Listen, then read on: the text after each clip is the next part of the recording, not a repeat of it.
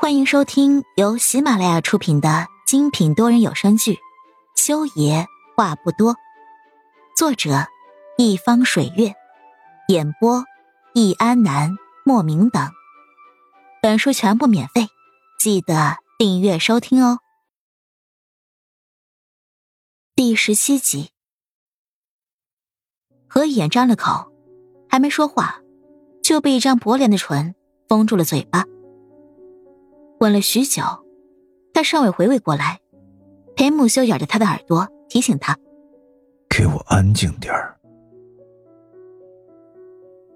他本来是想回答“嗯”的，但是说出口的却是娇滴滴的低吟，叫人听得身子淌水。裴木修眼里冒火，而床外面的客厅里，人已经进房间了。他在哪？有人在外面问了一句，声音急切又欣喜。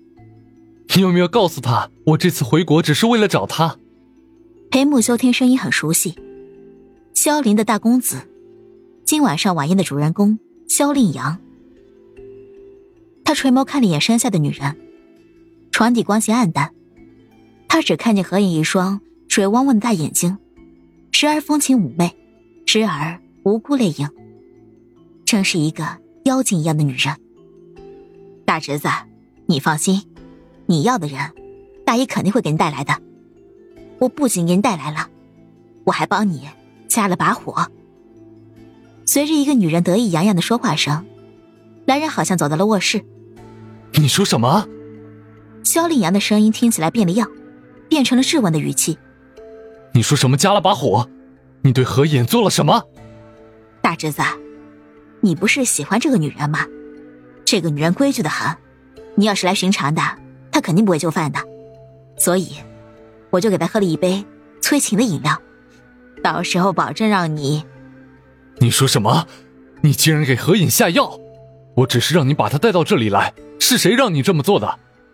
肖令阳的声音变得气急败坏，听起来倒是真的关心何影。只是裴木修不爽，莫名的怒火一波波的冲击着裴木修的心口，山下的女人不安分的很。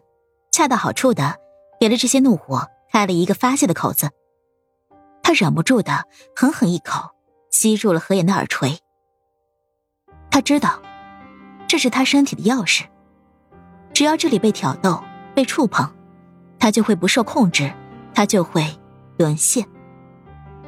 何眼低声吟额，因为嘴巴被捂住，只能发出呜呜的像是求救一样的声音。外面的两个人忙着争吵。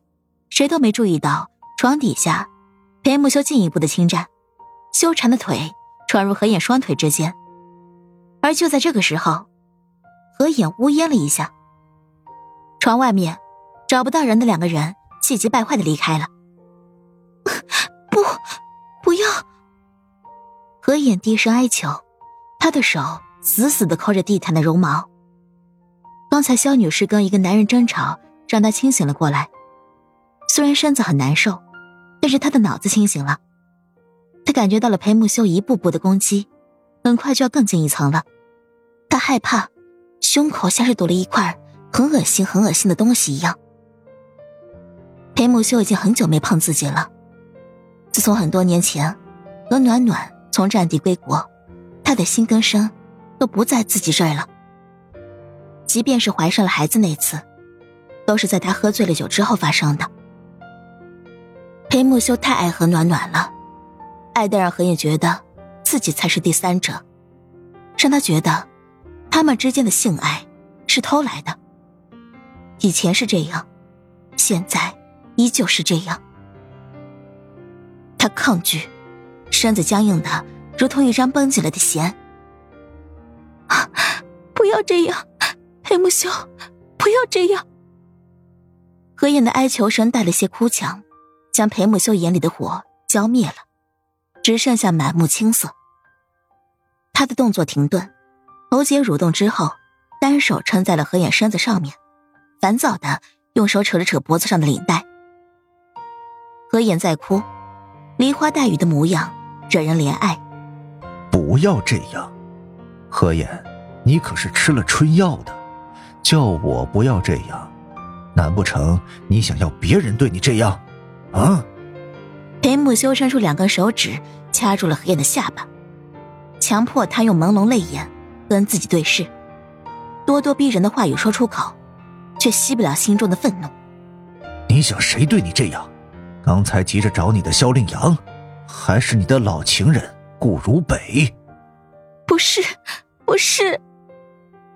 何燕想要摇头，裴木修阴损般的目光盯得他很疼，很疼。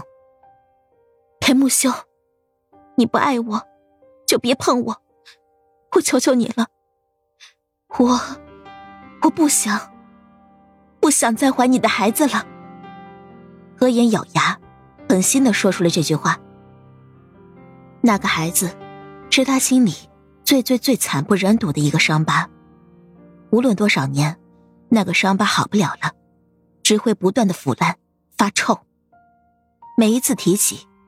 何影都会痛得死去活来，特别是在裴木修面前提起。裴木修的身子僵硬了一下，连手指尖都变得冰冷。